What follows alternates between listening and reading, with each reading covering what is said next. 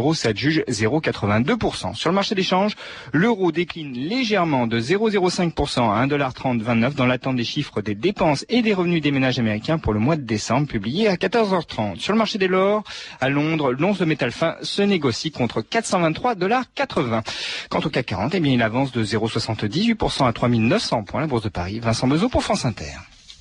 Merci Vincent. Les courses à Vincennes avec l'arrivée du quintet à l'instant.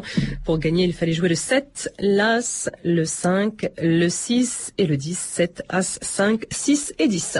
Vous écoutez France Inter, il est 14h03 comme promis. 2 millions d'histoires avec Patrice Gélinet. Bonjour. Bonjour Claire et bonjour à tous. Aujourd'hui et demain avec Daniel Costel, on plonge dans l'histoire et sous la mer avec l'épopée des sous-marins.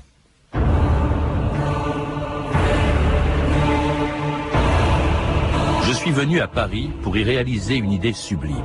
Je vais faire sauter les vaisseaux de guerre en naviguant sous l'eau et à vapeur. Robert Fulton, 1797.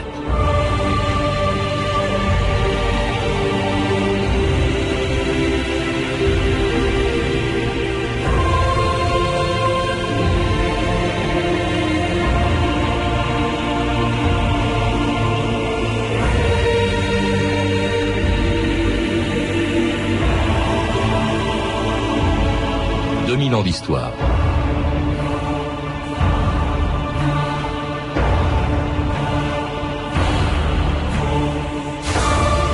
Il y a 2300 ans, alors qu'il revenait de l'Inde en longeant le golfe Persique, Alexandre le Grand fit débarquer d'un de ses bateaux une étrange machine.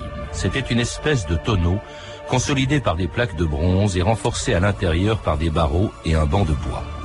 Après avoir conquis sur Terre le plus grand empire de son temps, Alexandre avait décidé d'explorer le fond des mers à bord de ce premier submersible de l'histoire. Pendant quelques heures, à 26 mètres de fond, il réalisait ainsi un des plus vieux rêves des hommes.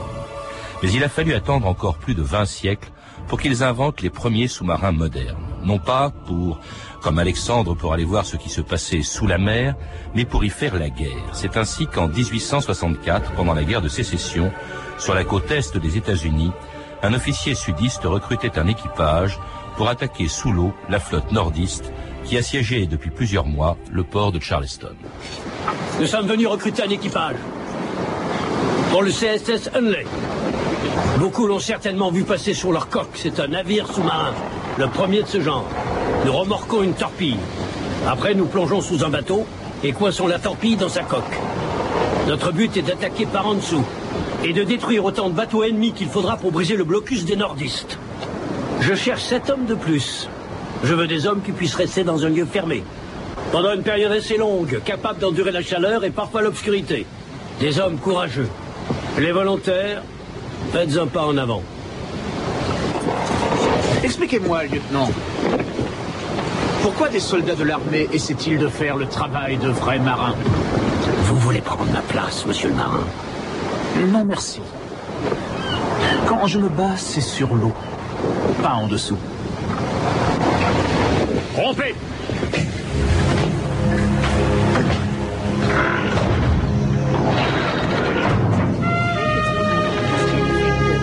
Viens, vas-y, regarde. Ils sont courageux. C'est pas toi qui. Daniel Costel, bonjour. Bonjour. C'était l'extrait d'un film CSS Hunley, l'histoire d'un sous-marin pendant la guerre de sécession, un des premiers sous-marins d'une histoire très longue que l'on retrouve dans une série euh, magnifique qui vient d'être euh, éditée par TF1 Vidéo, une série dont vous êtes l'auteur, euh, sur l'histoire de la marine. Alors ça, c'est un chapitre, l'histoire des sous-marins, mais vous nous y rappelez notamment que bah, les sous-marins, on n'a pas attendu le CSS Hunley pour en rêver. Déjà, on en rêvait sous Alexandre d'aller sous l'eau. Oui, c'est-à-dire que les, la situation euh, qui requiert le travail en eau et en eau peu profonde euh, a amené les hommes, euh, par exemple la construction euh, de piles de ponts, vous voyez, a amené les hommes euh, euh, dans l'Antiquité, assez loin, à lointaine, de disposer de, de cloches à, de cloches à plongeurs. La cloche à plongeur, c'est ce qui se rapproche le plus, si vous voulez, de l'histoire que vous avez racontée avec Alexandre.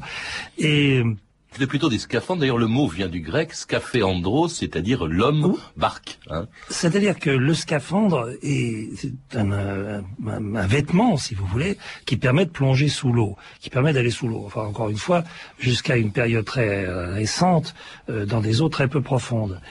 mais la cloche à plongeur permet de travailler sous l'eau d'une manière euh, euh, plus simple, si vous voulez. Alors, oui, alors c'est un vieux rêve hein, qui, qui, va prendre forme très très lentement. Il y a, il y a un Anglais, vous en parlez dans votre dans ce dans ce film sur l'histoire des, des sous-marins, un Anglais qui s'appelait William Bourne qui euh, invente euh, euh, la base du principe de base du sous-marin qui est le ballast. Et puis alors un autre plus tard, plutôt un Hollandais qui à Londres en 1620 fait avancer une espèce de de barque sous-marine, de, on ne sait pas très bien ce que c'est, qui a des rames. Oui, alors il y a une un moment dans votre extrait qu'on a entendu qui est très intéressant. Au fond, les marins voient ça d'un très mauvais œil. Euh, c'est une une affaire répugnante en réalité. On se dit euh, euh, c'est pas noble de faire ça. Il y a quelque chose de traître. Et de... Mais ça arrive toujours dans des situations de blocus. Mhm. Le, si c'est arrivé euh, au temps de, de Bushnell, c'est-à-dire quand il a inventé son la tortue, c'était pour euh, le blocus de la flotte anglaise pendant la guerre d'indépendance américaine. Ensuite, pendant la guerre de sécession, c'est le blocus mhm.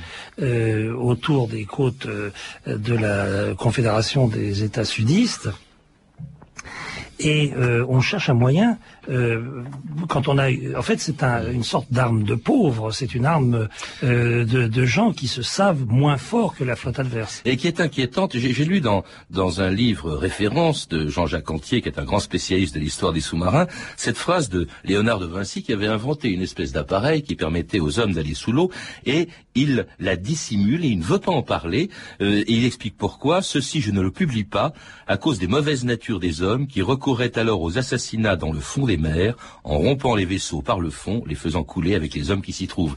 Donc, il a déjà conscience, Vinci, que, au fond, c'est assez effrayant ce que les hommes peuvent imaginer pour aller sous l'eau. Daniel Costel. Vous savez, ce qui me pousse quand je fais mes séries, ce qui m'a le plus intéressé dans cette série et ce que je trouve, moi, euh, constamment amusant, incroyable, c'est que tout ce qui touche des, euh, les sous-marins, si vous voulez, qui, tout ce qui va autour des sous-marins, euh, ce sont des documents d'archives, des, des interviews absolument extraordinaires. Je veux dire que depuis le début euh, c'est bien beau de dire on va aller sous la mer, etc. Mais ça génère des, des histoires incroyables. Euh, on, a, on a vu comment le, la tortue euh, fonctionnait. Euh, Alors la, la, tortue, justement, je, je, vous coupe simplement parce que la tortue, c'est le premier véritable sous-marin inventé pendant la guerre d'indépendance des États-Unis. Et on la voit dans votre film ah parce qu'il y a des étudiants américains qui l'ont reconstitué. J'ai oui, j'ai pas un souvenir tout à fait net de ça. Je veux dire par là que pour moi, le, le tournage de cette séquence, j'ai eu l'impression à un moment que je risquais vraiment quelque chose. Ces gens qui avaient reconstitué la tortue, euh, ils avaient un côté kamikaze quand même, parce que c'est tous les témoignages de l'époque et qui ont euh, d'ailleurs permis de cette reconstitution montrent que le type qui était dedans, c'était une espèce de d'œuf, si vous voulez. Il s'appelait la tortue parce que euh, les deux côtés de la carapace étaient deux hémisphères, si vous voulez, qui ressemblaient à deux coquilles de tortue, enfin deux, deux écailles de tortue, et euh, ensemble, ça faisait à l'intérieur une espèce d'œuf dans lequel il y avait un homme qui disposait d'une espèce de, de rame qui faisait un battement, je veux dire, qui, qui se... Oh, c'est même une hélice, hein, vous le rappelez. D'ailleurs, euh, au moment où il n'y a pas d'hélice, parce qu'il n'y a pas de bateau à Voilà, alors on peut appeler ça plutôt une sorte de rame qui a une forme d'hélice, une, une préfiguration d'hélice, mais qui marchait avec des, qui fonctionnait avec des, euh, comme un vélo d'appartement, si vous voulez. Et euh, le type avait un tuyau qui allait jusqu'à la, euh, jusqu'à la surface, une espèce de, de, préfiguration aussi du schnorkel. Et puis, il, alors, il faisait une, il avait une vitesse qui était telle que je crois qu'il a fait 3-4 km en, en 4 heures. Enfin, jusqu'à ça, ça. Ça a été un échec parce qu'il s'agissait d'aller planter sous la coque d'un bateau anglais qui assiégeait New York. Non, mais ça a été une histoire formidable. C'est une histoire tout à fait rigolote parce que dans un bateau de guerre de l'époque, euh, il y avait euh, euh, les bateaux qui étaient énormes et tout entièrement en bois. Hmm. Et il devait y avoir un ou deux clous dans le truc. C'était tout, tout le reste était serti, embouti, etc. euh, il, a, il a essayé de, de, de faire un, un, trou pour placer sa charge, mais il est tombé sur la seule morceau de ferraille qu'il y avait sur, sur le bateau. Donc c'était un échec. Il est rentré. Ce premier sous-marin. Oui, mais moi j'ai euh, vu faire ça. Servi, oui, oui. oui, mais moi j'ai vu faire ça avec beaucoup d'angoisse parce que c'était terrible. Et d'ailleurs, la tradition des sous-marins jusqu'à aujourd'hui est que c'est presque aussi dangereux pour l'équipage que pour l'ennemi. Alors après cette première tortue, ce premier sous-marin euh, de, l'histoire, il y a euh, Robert Fulton euh, qui va proposer à Napoléon un appareil pour faire la même chose à la flotte anglaise. Napoléon dit que c'est pas mal, puis comme il va faire la guerre sur terre, finalement, il laisse tomber. Fulton va aller proposer son projet aux Anglais qui s'en méfient, puis il va aller retourner dans son pays natal qui est les États-Unis. Et puis alors, il y a Jules Verne aussi qui au 19e siècle, parce que le bateau de Fulton s'appelait le Nautilus, et Jules Verne va prendre ce nom pour décrire ainsi, c'était le bateau du capitaine Nemo a fait rêver. Voilà, il va transformer, il va transformer une idée militaire ou une idée euh, technologique en rêve, en rêve de l'humanité. Ça, c'est le propre de Jules Verne. C'est-à-dire que d'un seul coup, tous les, ingénieurs, tout le monde va se mettre à, réfléchir à une idée comment faire aussi bien que Jules Verne en réalité? Et un rêve qui deviendra une réalité euh, euh, au même moment, d'ailleurs au moment où Jules Verne écrit 20 milieux sous les mers, c'était pendant la guerre de sécession, les sudistes construisant donc un sous-marin qui sera le premier d'ailleurs à couler un navire de surface en 1864, un sous-marin dont le mode de propulsion et le confort à bord n'a pas grand-chose à voir avec les sous-marins d'aujourd'hui, un autre extrait du film CSS Hanley. À l'avant et l'arrière se trouvent les ballastes. Pour les remplir, il faut ouvrir ces vannes. C'est moi qui vais m'occuper de stabiliser le navire. J'utiliserai cette barre de plongée pour contrôler les gouvernes plongées bâbord et tribord. On utilise une jauge pour calculer notre profondeur. Sous l'eau, on se dirige avec une boussole. Mais la coque est métallique, alors ce n'est pas très juste. Nous devons par conséquent remonter pour nous repérer visuellement. Pour renouveler l'air, nous sommes forcés de monter à la surface pour pouvoir ouvrir les écoutes. Il faut être extrêmement prudent quand elles sont ouvertes, messieurs. Ce bateau est très lourd. Et même une petite quantité d'eau peut le faire couler. Pour refaire surface, nous pompons l'eau dans les ballasts avec ces pompes, à l'avant et à l'arrière. Pour nous déplacer, messieurs, il y a ces manivelles. Nous les tournerons lentement, nous les tournerons très vite, mais ne prenez surtout pas ça à la légère. Très bien, nous allons faire un essai.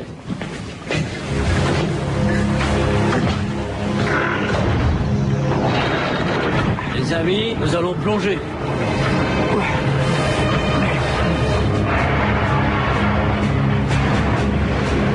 Alors quand on voit Daniel Costel le confort euh, même relatif dont bénéficient aujourd'hui les sous-mariniers, on a du mal à imaginer cette époque héroïque où par exemple le, mode de propulsion des sous-marins sous l'eau c'était et, sur l'eau c'était l'huile de coude, hein, c'était avec des manivelles qu'on faisait tourner l'hélice.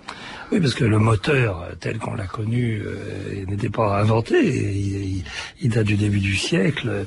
Et euh, c'est quand le, moment où les choses ont changé, euh, c'est quand on a vu apparaître euh, le, moteur, la propulsion euh, diesel et, et électrique, et, électrique et l'air comprimé, l'utilisation de l'air comprimé. Mais je crois que ce qui est le plus intéressant dans ce qu'on a entendu là et ce qui ce qu'on voit apparaître tout de suite, c'est le souci immédiat de savoir comment respirer. Hmm. C'était pas si simple. Et en particulier, j'ai eu la chance d'interviewer un, un, homme. Euh, alors, vous savez, c'est toujours la, la, merveille de ces séries, c'est que on, on, elle a été faite il y a pas mal d'années et que à cette époque-là, il y avait encore des gens qui étaient vivants et qui avaient vécu cette époque euh, tout à fait fantastique. En particulier, un type qui s'appelle Émile Garlanda, qui, qui, avait plongé en 1912 à bord de la Lose, qui était un, un des premiers sous-marins français. Et au fond, la situation était semblable à celle des mines, des mines de charbon. C'est-à-dire qu'ils emmenaient un York avec eux, un petit chien, quoi. Ils le mettaient sur le plancher du sous-marin, et euh, le York, quand il commençait à mourir, il fallait remonter parce qu'il n'y avait plus d'air, il y avait du gaz carbonique. Ben on écoute justement Émile Garlanda, tiré de votre DVD, justement, c'était quand vous l'avez interviewé, euh, ce marin qui a connu cette époque héroïque des sous-marins, Émile Garlanda, interviewé donc par vous, Daniel Costel, en 1978. J'ai embarqué à bord de la Lose en 1912, alors que j'étais jeune quartier maître. Ce sous-marin était propulsé, était du type des, des, des, fritures. Il était propulsé par des batteries d'accumulateurs. Vous plongiez à combien? Oh, nous plongions à 10 mètres, maximum. Et alors, euh, quelquefois, pour accélérer la plongée, on courait à deux ou trois à l'avant pour faire descendre plus vite le... Vous aviez peur Oh, pas du tout. Vous savez, puis nous étions pas très loin de Toulon. Enfin, vous étiez au fond d'eau quand même. Ah oui. Enfin, il y avait toujours des moyens de sécurité. En chassant à l'air comprimé dans les ballasts, on remontait vite en surface. Mais vous n'aviez pas l'impression que c'était très dangereux de monter là-dedans Oh non, nous ça nous plaisait parce que la vie à bord des sous-marins, c'était la vie de famille. Et c'était Émile Garlanda, le dernier survivant, quand vous l'avez interviewé, je crois, d'Anne Costel en 78. Euh, je voudrais tout de suite vous dire, oui. je voudrais tout de suite vous dire que ça c'est une idée très importante dans le monde des sous-marins, c'est l'idée de la vie de famille. Je crois que c'est un endroit, le, le sous-marin, si vous voulez, et c'est un type d'équipage qu'on va retrouver dans toutes les guerres, et dans tous les conflits et jusqu'aujourd'hui. C'est-à-dire qu'ils sont très peu, ils sont très solidaires les uns des autres, il y a un sentiment comme ça de, de effectivement, de vie de famille, d'esprit euh, de corps, mais dans un corps très réduit. Ils sont une quinzaine, une vingtaine, peut-être 100 dans les très grandes unités, mais euh, ça fait des, des, des hommes qui sont euh, qui ont un esprit de de- de- d'amitié et de, de solidarité formidable.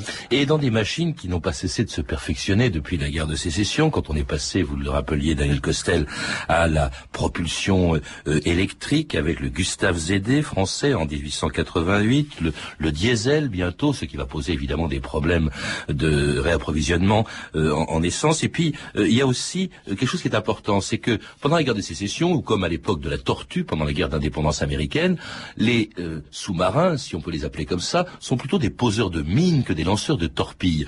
Euh, Qu'est-ce qu'ils font? Ils, ils trimballent quelque chose de très dangereux, qui est le long de leur coque, pour aller le coller sous la euh, coque de- du bateau euh, qui- qu'ils doivent justement euh, faire passer par le fond. Mais c'est extrêmement dangereux. Alors il y a une invention qui était capitale, vous le rappelez aussi dans ce DVD, c'est justement l'invention de la torpille par un Anglais, Whitebread, en 1868. Ça, c'est essentiel. Ça fait vraiment du sous-marin une arme moderne et dangereuse. Ah oui, il n'y a pas plus dangereux. hein. Mm. Mais vous savez, euh, je, je repense à cet extrait que vous avez donné et je pense à la plongée que j'ai faite moi-même à bord d'un. J'ai eu la chance euh, de plonger à bord d'un sous-marin allemand de la guerre. Et hum, quand La j'ai- deuxième guerre. de la deuxième guerre mondiale, oui. Mais au fond, il n'y a pas de- probablement pas une grande différence entre ce sous-marin et le sous-marin que vous évoquez là dans les tout à fait de- dans les débuts, quoi. Je crois que ce qui est le plus troublant et le plus extraordinaire dans cette plongée, c'est qu'on n'a aucun sentiment, aucun repère. Vous vous êtes enfermé dans une boîte qui bouge pas. Il se passe rien. Euh, les seuls qui ont, euh, disons, l'idée de ce qui se passe, ce sont les gens qui consultent les cadrans. Les cadrans bougent. Il se passe des choses. On sait qu'on plonge, si vous voulez. Mais quand on n'est pas directement euh, euh, devant les cadrans, euh, par exemple, nous nous étions à bord du, euh, près du kiosque, là, c'est-à-dire dans une pièce fermée, et on on n'a aucune espèce de, de sentiment de, de, de, quoi que ce soit, vous voyez. C'est c'est très très très angoissant. C'est très angoissant. Je crois que l'angoisse est une des données euh, fondamentales, si vous voulez, de la manière dont ont vécu les sous-mariniers et continuent à vivre. Alors vous évoquiez les sous-marins allemands, euh, ils ont servi dès la Première Guerre mondiale, mais assez curieusement, euh, ce sont c'est- la France à la veille de la Deuxième Guerre mondiale, au début du siècle, qui est euh, en avance dans le domaine des sous-marins. Les Anglais s'en méfient, s'en méfient, c'est très étonnant, alors qu'ils ont la première flotte du monde. Euh, J'ai sous les yeux le- ce que disait un amiral du 19e siècle, le premier lord de l'amirauté, euh, John Jervis, qui disait, en parlant des sous-marins, ne le regardez pas, n'y touchez pas, si nous acceptons le sous-marin, d'autres nations feront de même, et ce sera le coup le plus fort que l'on puisse imaginer, porter à notre suprématie sur les mers. Tout à fait. Et les C'est- Anglais c'est s'en la fameuse, c'est la fameuse répugnance euh, devant une telle traîtrise, devant un, un engin qui est aussi dangereux, mais qui le- euh, ne joue pas les règles de, de la marine. Vous voyez, il y a une espèce d'idée de la règle. Cela dit, euh, les Allemands, ont, ont- dans les deux cas des deux guerres mondiales, ont loupé un peu leur coche à eux. hein, je veux dire, heureusement d'ailleurs, parce que c'est- c'est mieux, tant mieux pour nous. Mais euh, ils ont construit 300 sous-marins pendant la Première Guerre mondiale et beaucoup plus pendant la Deuxième. Mais euh, ils ont construit aussi énormément de navires de surface. Et en réalité, ils étaient là encore dans une situation de blocus où l- s'ils avaient construit que des sous-marins, évidemment, ils, auraient, ils auront empêché toute forme de circulation sur la mer. Parmi les sous-marins qu'ils ont construits dès la Première Guerre mondiale, il y en a un qui est très étonnant parce que c'est pas un sous-marin de guerre, c'est un sous-marin de commerce, une espèce de paquebot sous-marin qui s'appelle le Deutschland. De cargo, de cargo, sous-marin, pas de paquebot, de cargo sous-marin.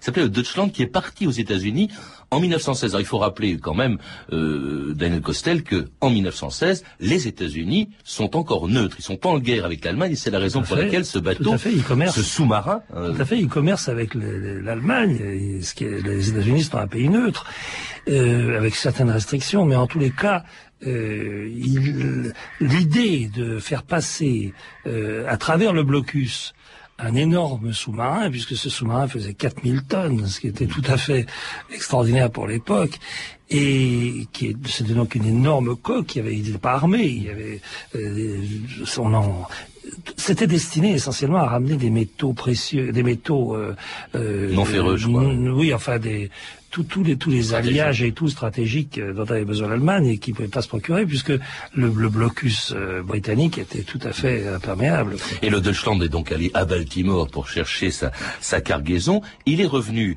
euh, en 1916. Écoutez justement le commandant du Deutschland à son retour en Allemagne après ce voyage sous-marin aux États-Unis. C'était en 1916 et il fait un éloge étonnant de la liberté des mers.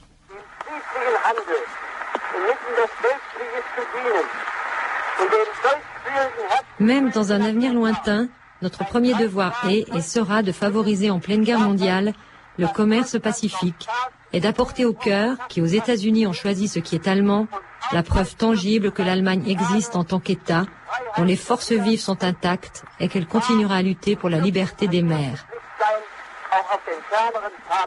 Et c'était une très vieille archive, 1916, le commandant de ce de ce cargo sous-marin, si on peut l'appeler comme ça, le Deutschland, de retour des États-Unis, et il évoque la liberté des mers. Ça, c'est vraiment extraordinaire quand on sait qu'au même moment, les euh, Allemands, avec leur U-boat, hein, qui vient de Unterseeboot, je crois, les, bateaux sous-marins, avec leur U-boat, sont déjà en train d'écumer littéralement l'Atlantique pendant la Première Guerre mondiale.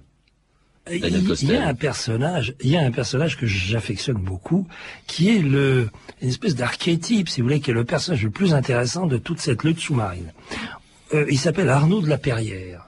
Il a un nom français pourtant. Euh, tout à fait. C'est le, le capitaine Unzi, euh, Arnaud de la Perrière. C'est un descendant des Huguenots, vous savez, qui était parti en Prusse pendant la, après la révocation de l'édit de Nantes sous Louis XIV et qui avait des traditions euh, et un nom français. Euh, on va le retrouver d'ailleurs dans la Deuxième Guerre mondiale, celui-là, il commandera euh, la marine allemande, une partie de la marine allemande.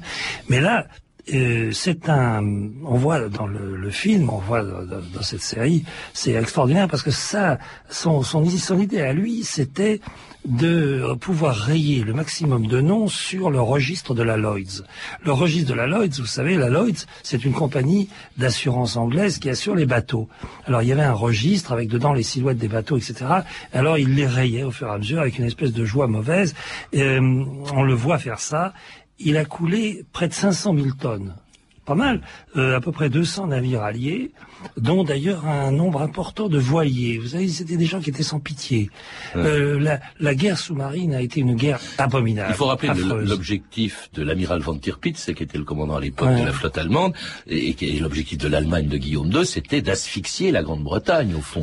Euh, au fond, c'est la même, les mêmes idées qu'on retrouvera d'ailleurs 20 ans plus tard. Tout à fait. Et d'ailleurs, ils ont été trop loin, puisqu'ils ont fini par torpiller un, paquebot américain. non, euh, britannique. Un paquebot britannique. Oui, non, mais ça, ça c'est alors c'est la grande catastrophe évidemment. On n'en parle plus parce qu'on parle beaucoup du Titanic. Pour moi, ça a été. Pour moi, c'est une affaire américaine. Non, parce que justement, c'est en 1915, Daniel Costel, les États-Unis sont pas en guerre et les, les, les Allemands se gardent bien de torpiller des bateaux battant pavillon américain. Alors qu'est-ce qu'ils font? Ils torpillent le Titanic sous prétexte que ce paquebot, le Lusitania, le Lusitania, excusez-moi, le Lusitania, euh, qui appartenait à la Cunard, sous prétexte que ce paquebot euh, transportait en douce des armes à destination de l'Angleterre, manque de peau, non seulement il tue 1198, je crois, anglais, euh, 1198 personnes, mais il y avait parmi eux 128 américains. Et c'est la raison, c'est une des raisons C'est une, raison, une raison lointaine de oui. Mais lointaine, ça a été deux ans avant. Euh, oui, mais enfin, ça a été exploité pendant longtemps comme une espèce de symbole de la barbarie allemande. Mmh. Mais cela dit, il faut bien dire aussi que euh, quand on parle de cette répugnance des euh, des Anglais euh, par rapport aux, sous-marins, je crois qu'on peut continuer à avoir une espèce de répugnance et même de terreur par rapport aux sous-marins. Je crois que ce qui est né dans cette première guerre mondiale, c'est la terreur des sous-marins. Ça va être dans la deuxième guerre mondiale une, euh, une terreur euh, qui va amener Churchill à dire que c'est vraiment dans la bataille de l'Atlantique que la guerre a été euh, euh, pendant un moment euh, en balance. Je veux dire, il, y a pu, il y aurait pu avoir une victoire allemande. Une terreur aussi qu'éprouvaient peut-être aussi les équipages de, sous-marins, parce que on se rend compte aussi en, regardant votre DVD, Daniel Costel, que les pertes sous-marines pendant la Première Guerre mondiale, les pertes allemandes ont été considérables, parce que évidemment, au fur et à mesure que se développe la guerre sous-marine, se développe aussi la lutte anti-sous-marine, et c'est pendant la Première Guerre mondiale, en 1915, qu'a été inventée la grenade sous-marine qui va infliger des pertes importantes, je crois, aux sous-marins. Je crois qu'il faut expliquer un peu ce que c'est que cette grenade sous-marine, parce que on, fait un, lien, si vous voulez, entre la terreur des gens qui étaient à l'intérieur, des types qui étaient à l'intérieur des sous-marins, et ce que c'était que la grenade sous-marine. C'est une charge de d'explosifs euh, très très puissant qui est programmée pour exploser à une certaine profondeur. Euh, comme on sait à peu près quel type de profondeur euh, est techniquement possible pour tel sous-marin, si vous voulez, pour les sous-marins allemands en général, c'est-à-dire à l'époque de l'ordre de, 80 mètres, 100 euh, mètres, si vous voulez, donc on les règle ces grenades sous-marines et on les envoie par paquets. Et alors, elles explosent, c'est d'ailleurs des explosions, on voit bien dans le DVD, c'est très très impressionnant, et ça disloque le sous-marin. Et ces grenades, ben, on les retrouvera ainsi que les sous-marins pendant la Deuxième Guerre mondiale. Nous en parlerons demain avec vous, Daniel Costel, en poursuivant cette histoire des sous-marins jusqu'à aujourd'hui. Je rappelle que vous êtes donc le réalisateur de la célèbre série documentaire L'histoire de la marine qui vient d'être rééditée en DVD chez TF1 Vidéo. À lire également L'histoire mondiale du sous-marin, un livre de référence de Jean-Jacques Anquier publié aux éditions Robert Laffont et L'Odyssée des sous-marins de Neil Mallard, un livre qu'on peut lire de 7 à 77 ans, publié aux éditions Gallimard Jeunesse dans la collection Les Yeux de la Découverte. Euh, ces références sont disponibles au 32 30, 34 centimes la minute ou sur franceinter.com. C'était 2000 ans d'histoire avec aujourd'hui à la barre Michel Béziquian et Olivier Riotor, au poste de plongée Claire Destacan, Claire Tesser et Violaine Ballet, et au périscope notre réalisatrice Anne Kobilac.